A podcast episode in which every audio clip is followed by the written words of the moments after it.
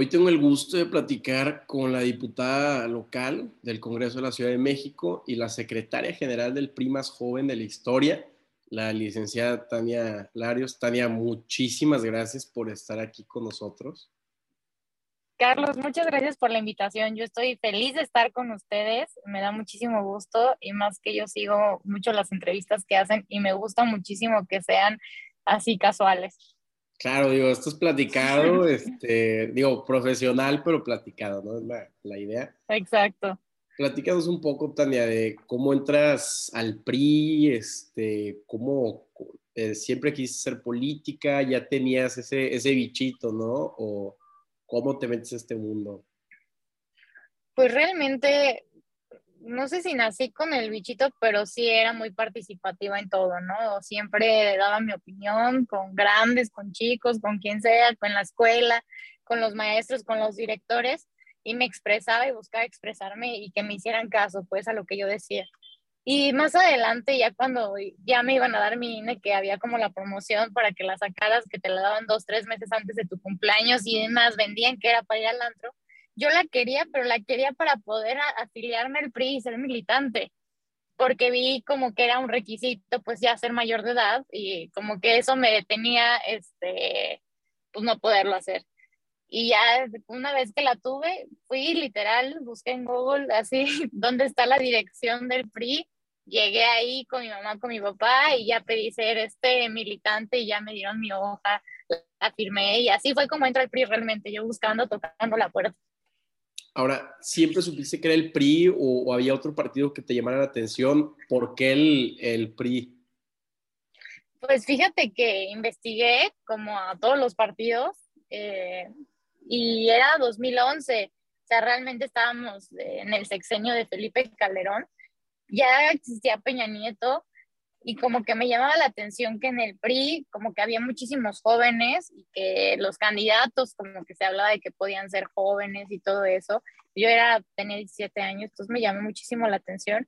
Y también por parte de la historia, la verdad es que el PRI es el partido, que el papá de los partidos en México el que realmente vino a traer adecuaciones para que también existieran otros partidos de oposición y partidos chiquitos y tuvieran representación a través de la representación proporcional de las plurinominales. Y me gustó muchísimo cómo a México, en comparación a otros países de América Latina y el Caribe, yo soy internacionalista, generó que México tuviera una estabilidad social importante para desarrollarnos económicamente hablando. O sea, México realmente es una de las economías más fuertes en todo el mundo, de los mejores países de todo el mundo, y para mí, pues evidentemente el mejor, pero en comparación en los rankings es un país muy importante. Y creo que esto a medida es de un proyecto de país, de un proyecto de visión que ha impulsado el PRI, que no existía en el México por revolucionario. Después de tantos enfrentamientos y de tanta situaciones álgidas en nuestro país con distintos grupos, sí fue un gran logro hacerlos caminar por la vía institucional y democrática y que adquirieran voz y reconocimiento con base a la formalidad. Y eso para mí, dije, él tiene que ser el PRI. Así yo súper fan. Claro, digo, luego le tiran mucho al PRI, pero oye, nos ha dado una estabilidad que si ves la historia de países como Argentina, este, Chile. Fue la Paraguay cada tres días. Sí, perdón, cada tres días hay un golpe de Estado. Entonces, esa es estabilidad institucional que, que nos ha dado, ¿no? Sí, la verdad es que creo que es lo más representativo que ha hecho el PRI, lo mejor que ha hecho el PRI. Y yo recordar, creo que vivimos tiempos distintos en la política donde el partido no lo es todo. Y dentro de los partidos, de todos los partidos, hay buenos perfiles y malos perfiles. Y creo que ya es muy, muy importante reconocer que la política ya es más de la persona en lugar de únicamente de los partidos y hasta eso debemos de ir, ¿no? De buscar quiénes son los perfiles, qué hacen, qué quieren, si son congruentes, si no son congruentes y por qué lo son. Y sí como ciudadanos estar informados y exigir muchísimo a quienes hoy son nuestros representantes. Ahora, Tania, está muy de moda eso de la gente no que esté en contra de partidos, pero que se quiere ir por la vía independiente o lo que sea. ¿Qué, ¿Qué, les dices cuando llegan y te dicen de que, oye, es que los partidos están a punto de extinguirse o lo que sea? Este, ¿qué, ¿Qué les dices en esos casos? Realmente eh, el partido político es la vía formal para poder participar con base a una ideología, estatutos, o sea, para ser partido político, sí tienes que cumplir una serie de requisitos que hacen que, que sea más este, viable y más formal y más institucional en la participación política que está garantizada en la constitución de todos los y todas las mexicanas. Pero hablando de la participación ciudadana por la vía independiente, creo que ahí sí estamos en pañales como México. Es muy difícil para cualquier persona que quiera ir por la vía independiente acceder a una candidatura, eh, después ganarla, pues muchísimo más por la representación, porque los partidos al tener estructura, pues tienen mayor facilidad de cumplir con los requisitos, de poder representar y poder defender sus votos hasta en las urnas, ¿no? Y hasta con sus representantes ante el Instituto Electoral de cada estado federal. Entonces, sí, sí hay una desventaja seria que hay que estudiarla, hay que analizarla para intentar blindar más la participación y garantizar también ese derecho para quienes no se sientan representados por ningún partido y se vale. Creo que entre más representación haya y más facilidad haya para todos acceder a esta participación política activa y formal, mejor vamos a estar y más podremos recuperar la credibilidad. Los partidos todos se han equivocado, es una crisis no solo en México, es una crisis en el mundo y tiene que ver en medida de que hemos tenido malos gobernantes en el mundo que se han equivocado, que han traicionado la confianza, que han sido corruptos, etcétera, etcétera.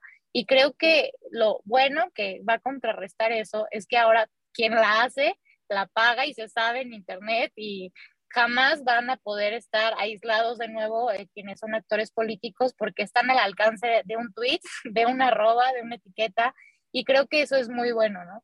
Entre más exijamos y más los tengamos cerca, creo que mejor nos vamos a blindar. Yo soy muy crítica con otras generaciones que todas se han equivocado y han defraudado nuestra confianza y creo que como jóvenes eh, sí tenemos una responsabilidad diferente de no cometer los mismos errores que otras generaciones porque vivimos la herencia de las malas decisiones que han tenido, eh, las repercusiones y un camino mucho más difícil y cuesta arriba en todos los aspectos y en todos los sentidos. Y justo por eso tenemos que reivindicar ciertas cosas de la política que son buenas lo que pasa es que estamos llenos de malos políticos que han hecho las cosas terribles. Claro, sí, totalmente. Voy a regresar un poquito, Tania, este, en el aspecto que tú llegas al PRI y te, y te nombran como directora de, propaganda en el comité editorial del partido. Me llama mucho la atención qué aprendes eh, o qué aprendiste ¿no? de una institución este, que ha sabido reinventar, reinventar, reinventarse este, ¿qué Reinvertirse, sí. Perdón, es que es lunes. Este. A mí también me pasa, ni te preocupes. Si me grabaran todos los días todo lo que digo, ya tendría muchísimos videos virales, pero lo bueno es que no muchas veces se sabe. Fíjate que la pregunta que me haces es súper padre. Ha habido distintos momentos donde amigos y amigas jóvenes nos han dado espacios y cuando un joven llega a esos espacios, lo primero que hace es incluir a otros jóvenes en esos espacios. Yo llego a ser directora de propaganda del comité editorial del Partido Revolucionario Institucional gracias a que nombran eh, director a un joven, a un amigo que se llama Jorge y él es a su vez quien llama a sus amigas más este, expresivas, ¿no? Así, para participar y ponerse como que manos a la obra en algo que es un sueño o era un sueño para nosotros, que era llegar a trabajar al Comité Ejecutivo Nacional del PRI, ¿no? Es como la bastión de la política donde pues está la historia de México ahí en esos edificios y para mí sí era como muy bonito fue una gran oportunidad en un momento difícil porque fue en el 2018 después de la super derrota que tuvimos. Entonces, eh, fue una oportunidad para atrevernos a hacer cosas diferentes, para innovar y para realmente volvernos un espacio de reflexión y de crítica y de autocrítica importante con lo que llevó, a pesar de juntar muchísimas otras voces a nivel nacional, a que el PRI tomara la decisión que no fue fácil de abrir la consulta a la base para elegir al nuevo dirigente nacional, que eso ocurrió gracias a que muchísimas personas, entre ellos los jóvenes, dijeron, no podemos permitir que el partido siga eligiendo a sus presidentes con base a una reunión de cinco o seis personas y que ellos designen por dedazo a quien va a ser nuestro dirigente, ¿no? Ya quienes somos militantes tenemos derecho a votar y tenemos derecho a tener mesas de debate, escuchar sus propuestas, a que hagan gira por todo el país hasta que se ganen los espacios. Y eso creo que fue como que el mayor logro que hubo, eh, con muchísimas voces que fueron autocríticas y gracias a eso podemos decir sin duda que el PRI se democratizó y que así llegó la pluralidad y el ejercicio del debate y del diálogo como una nueva herramienta de hacer política. También yo sí tengo que agradecer que ganó Morena en el 2018 por una razón. Todas las personas eh, políticos que estaban ahí, eh, nada más, ahora sí que como dicen así coloquialmente por el hueso, ¿no? Eh, por ambiciosos, nada más porque están buscando los lugares, pero no los proyectos, ni es por congruencia o por ideales, se fueron. Y evidentemente se fueron a trabajar al gobierno y dejaron al partido con la oportunidad y con las personas correctas que sí querían arremangarse la camisa y sí querían sudar la camiseta, como se dice, y trabajar el partido de abajo desde cero y, juntar logros distintos, ¿no? Porque el partido se quedó en la peor crisis que habíamos tenido. Entonces, realmente quienes se quedaron fue por congruencia, fue por convicciones, fue por ideales, pero no fue por conveniencia, porque definitivamente si buscabas la conveniencia, pues no te convenía estar ahí, ¿no? Entonces nos llenamos de los priistas o de las personas que sí querían al partido y principalmente los jóvenes, las personas que han sido producto del esfuerzo y no de los privilegios que normalmente eran heredados. Y gracias a eso, de verdad, eh, tuvimos esa elección donde hubo más de dos millones de votos en participación en todo el país, que es muchísimo, muchísimo más que las consultas ciudadanas que busca impulsar este gobierno. Y así, gracias a eso, este, pues ya tenemos a nuestro dirigente nacional actual, que es un gran actor que ha impulsado a los jóvenes, que es Alejandro Moreno. Claro, se depuró el PRI. Ahora, me llama mucho la atención, igual como chavo, este, ver que por un lado y está esta dualidad rara, que por un lado es el PRI y dices de que no, puro dinosaurio, pero luego por el otro lado ves que está impulsando muchísimos chavos o jóvenes. Yo tuve la oportunidad de entrevistar al que era este presidente del PRI aquí en San Pedro, en Monterrey, y, tiene mi edad, tiene 24, 25 años. Entonces, tú ahorita que eres, este, estás en este puesto de secretaria general, ¿cómo están haciéndole para cambiar esa percepción del PRI y, y que se den cuenta que, que, los jóvenes tienen oportunidad en este partido ojo, que en otros no ves, o sea, tú no ves chavos en otros partidos. Claro, fíjate que en el PRI hubo una reforma estatutaria increíble que hizo que uno de cada tres candidatos en las pasadas elecciones fueran jóvenes. Y eso es muy importante porque, o sea, de verdad, el, más del 30% de todos los candidatos del país que fueran jóvenes sí es algo que ningún otro partido en México tiene y poquitos en el mundo lo han impulsado, no es algo fácil. Realmente los partidos tienen miedo a los jóvenes y se cierran ante la participación de los jóvenes justo por eso, porque somos más críticos, porque no tenemos compromisos más que con nuestras convicciones y con nuestros ideales y estamos muy echados para adelante y nos atrevemos a cosas distintas porque no tenemos la responsabilidad o los taches que otros sí lo tienen, ¿no? Pues tenemos una historia limpia, a menos que nos saquen este, nuestros reportes del kinder o algo así, pues nos podrían decir algo, pero si no, pues no hay forma. Y también este, con ese tipo de cosas eh, eh, empezamos a buscar una participación activa y gracias a eso también llegó un paso más adelante, que no fueran solo en candidaturas por mayoría esos espacios para los jóvenes, sino que también fueran en las plurinominales en las listas federales por circunscripción y en las diputaciones locales de todo el país. Gracias a esas acciones que tomó el presidente Alejandro Moreno, pude yo ser candidata plurinominal en la Ciudad de México y hoy soy diputada local, ¿no? Entendiendo pues que al ser secretaria general, la más joven de, de la historia de mi partido, mujer y pues con una amplia trayectoria dentro del partido de ya 10 años, desde los 17, ahora tengo 27, eh, se nos dio el espacio, la oportunidad y hoy ya tenemos el momento de ahora sí de demostrar de qué estamos hechos, por qué queríamos una oportunidad, qué vamos a hacer diferente y cómo vamos a trabajar. Entonces, los espacios en el PRI para los jóvenes ya son una garantía estatutaria que pues evidentemente está validada por el Instituto Nacional Electoral y pues nos da una garantía y una certeza especial. A mí me encantaría que en otros partidos políticos lo hubiera, creo que ahora los que fuimos privilegiados con la confianza y con esta oportunidad histórica, porque hubo generaciones que jamás les permitieron crecer, que nunca les dieron un lugar, que nunca les dieron una candidatura hasta que envejecieron. Y justamente gracias a su esfuerzo, a su crítica y hacia esos momentos de frustración de muchas otras generaciones, nosotros llegamos en el tiempo donde se le paga a los jóvenes históricamente abandonados eh, de la política y hoy por eso tenemos que actuar con muchísima responsabilidad, con muchísimas ganas, con muchísimo trabajo para decir qué se puede esperar de los jóvenes, no solo del PRI, sino de todo el país. Yo veo en todos los partidos políticos jóvenes con ganas, jóvenes con entrega, con actitud, con responsabilidad. Y creo que lo único que esperamos los jóvenes y pedimos, sobre todo los jóvenes que no tenemos padres, ni abuelos, ni tíos en un ambiente político, es un voto de confianza y una oportunidad para que nuestro trabajo hable por nosotros y para que nos den chance de decir qué traemos.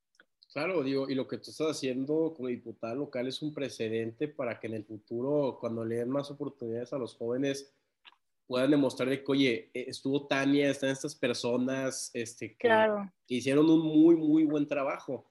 Ahora, este, yo creo que la figura de diputado y más entre los chavos está no mistificada, pero muchos no saben bien, bien este, qué, qué, qué hace, ¿no? Entonces, me encantaría que, que nos platicaras un poco de eh, eh, qué es lo que estás haciendo, cuál es tu rol, tu día a día, para pues, el que nos esté escuchando, Ela, eh, que, que, le interese más, ¿no? Este...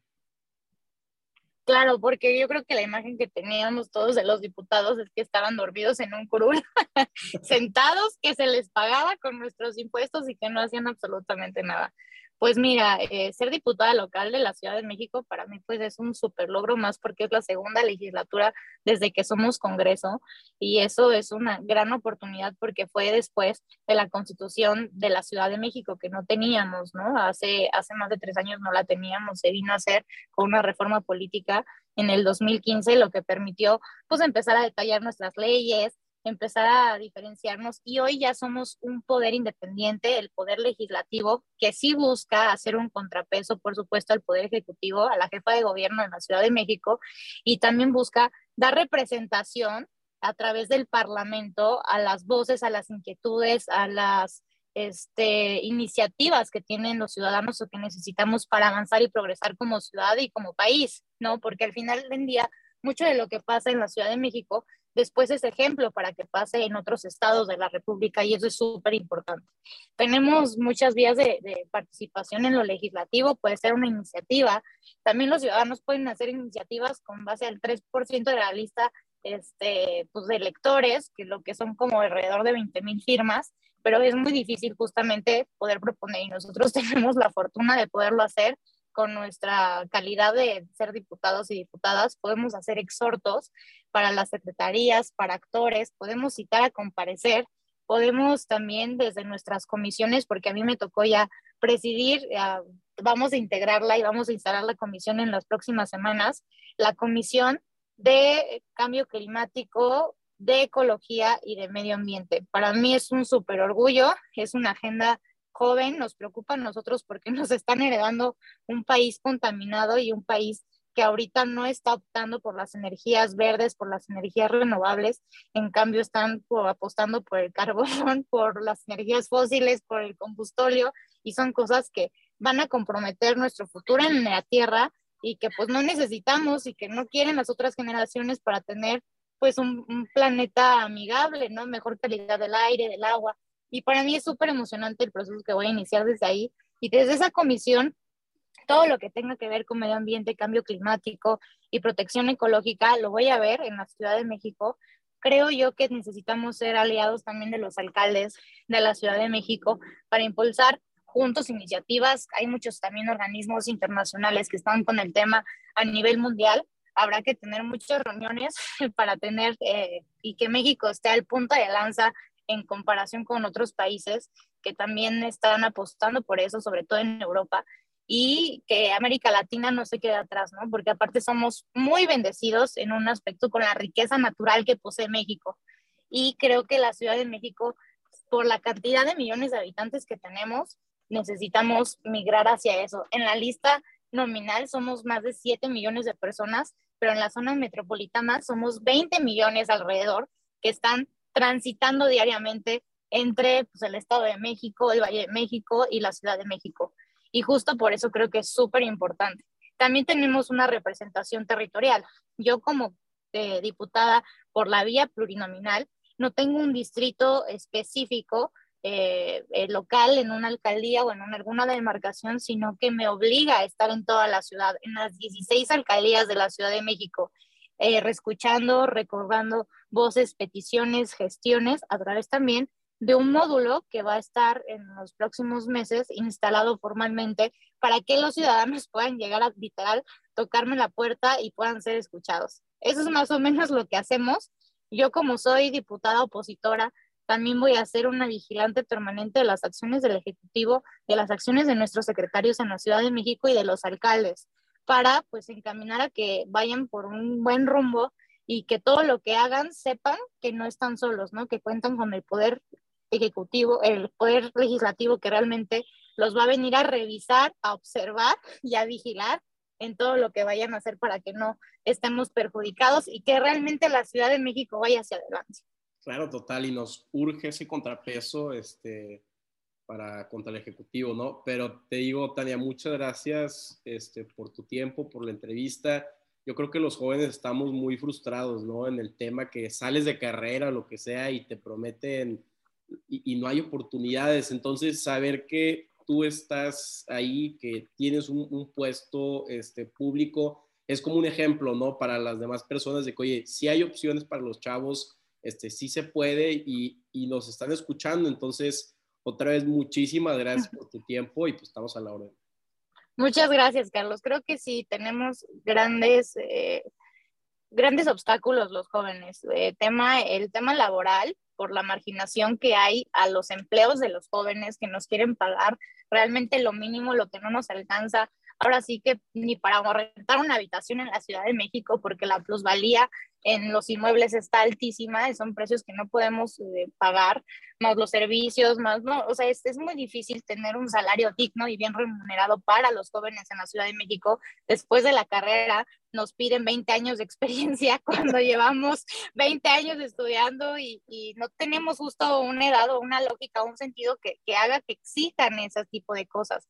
También necesitamos, creo, mucho empezar a impulsar el emprendimiento como vía de autoemplearnos, pero no puede llegar por sí solo. Tiene que haber programas diseñados desde el gobierno y presupuesto dedicado a que los jóvenes podamos hacerlo. Si no nos dan y no nos ofrecen un trabajo, si no está esa posibilidad, nos deben de dar otra posibilidad de nosotros fomentar un proyecto que evidentemente tenga características, que esté bien esté implementado, bien pensado, para que podamos salir adelante de una u otra forma que también eh, las entidades eh, crediticias apuesten por nuestra generación y nos brinden opciones para después consolidar un patrimonio. Digo, todos nuestros papás en algún momento sabían que estudiando iban a tener un trabajo, que ese trabajo después les iba a permitir tener un hogar y nosotros no, no más que, eh, más que vayamos a rentar toda la vida. Entonces sí hay un tema difícil para nosotros como generación, también el tema de la educación y la educación de calidad con la competitividad global que existe es importante para que estemos como en, en competencia con todo lo que está pasando en el mundo actualizados. Hay que impulsar muchísimos temas, también el tema del medio ambiente, porque si no hacemos todo eso, ¿y qué ciudad y qué país vamos a tener, dónde vamos a respirar, qué vamos a comer? Todo está contaminado y afecta directamente a nuestra salud, que hoy en día es más vulnerada que nunca por el tema del COVID que enfrentamos, ¿no? Entonces, hay que echarle ganas, también hay que poner eh, una cultura, yo creo que cívica, que ya se está perdiendo del deporte y que no seamos parte de la polarización. Creo que como generación tenemos que ser parte de la unión de las cosas positivas, constructivas, bonitas, porque si no, no vamos a salir adelante. Este país es nuestro y tienen que aceptar que las demás generaciones ya van de salida, entonces que abran paso, que nos escuchen, que nos respeten y sobre que nos apoyen para que sean nuestros aliados y podamos construir un país y un futuro mejor. No, total, total. Y aparte, como decías tú en el tema de emprendimiento o, capital, oye, hay gente que tiene muy buenas ideas, chavos, pero les falta ese dinero, esos recursos. Les falta. amigos que hasta usan la rapitarjeta para financiar sus créditos y dices tú, oye, pues, ¿de qué se trata esto, no? Entonces sí, sí es un tema muy, muy interesante. Este, te digo, ¿dónde te encontramos en redes para los que nos escuchan? Este, eh, Twitter, la red social, este, Facebook, no sé cuál uses. Este... Uso todas, uso Twitter, Instagram, Facebook y ya próximamente YouTube. Estoy como Tania Larios MX en todas las redes sociales y por favor yo estoy, yo estoy ahí casi también todo el día. Es una forma de estar en contacto súper fácil y desde aquí escuchar tus ideas aunque pues yo esté en la Ciudad de México, no quita que tenga amigos igual en Nuevo León y en otros estados de la República y que inclusive a través de los diputados federales, que también hay muchos jóvenes, alrededor más de 25 jóvenes priistas que están ahí en la Cámara de Diputados, que son muchísimos, podamos impulsar ideas padres. Creo que es momento de construir y que las barreras eh, no sea, signifique nada con la tecnología y que hagamos fuerzas y nos sumemos por, por mejores cosas, ¿no? En nuestro futuro y en nuestro porvenir. Perfecto. Pues Tania, otra vez muchas gracias y que tengas un excelente día. Gracias, Carlos. Un abrazo.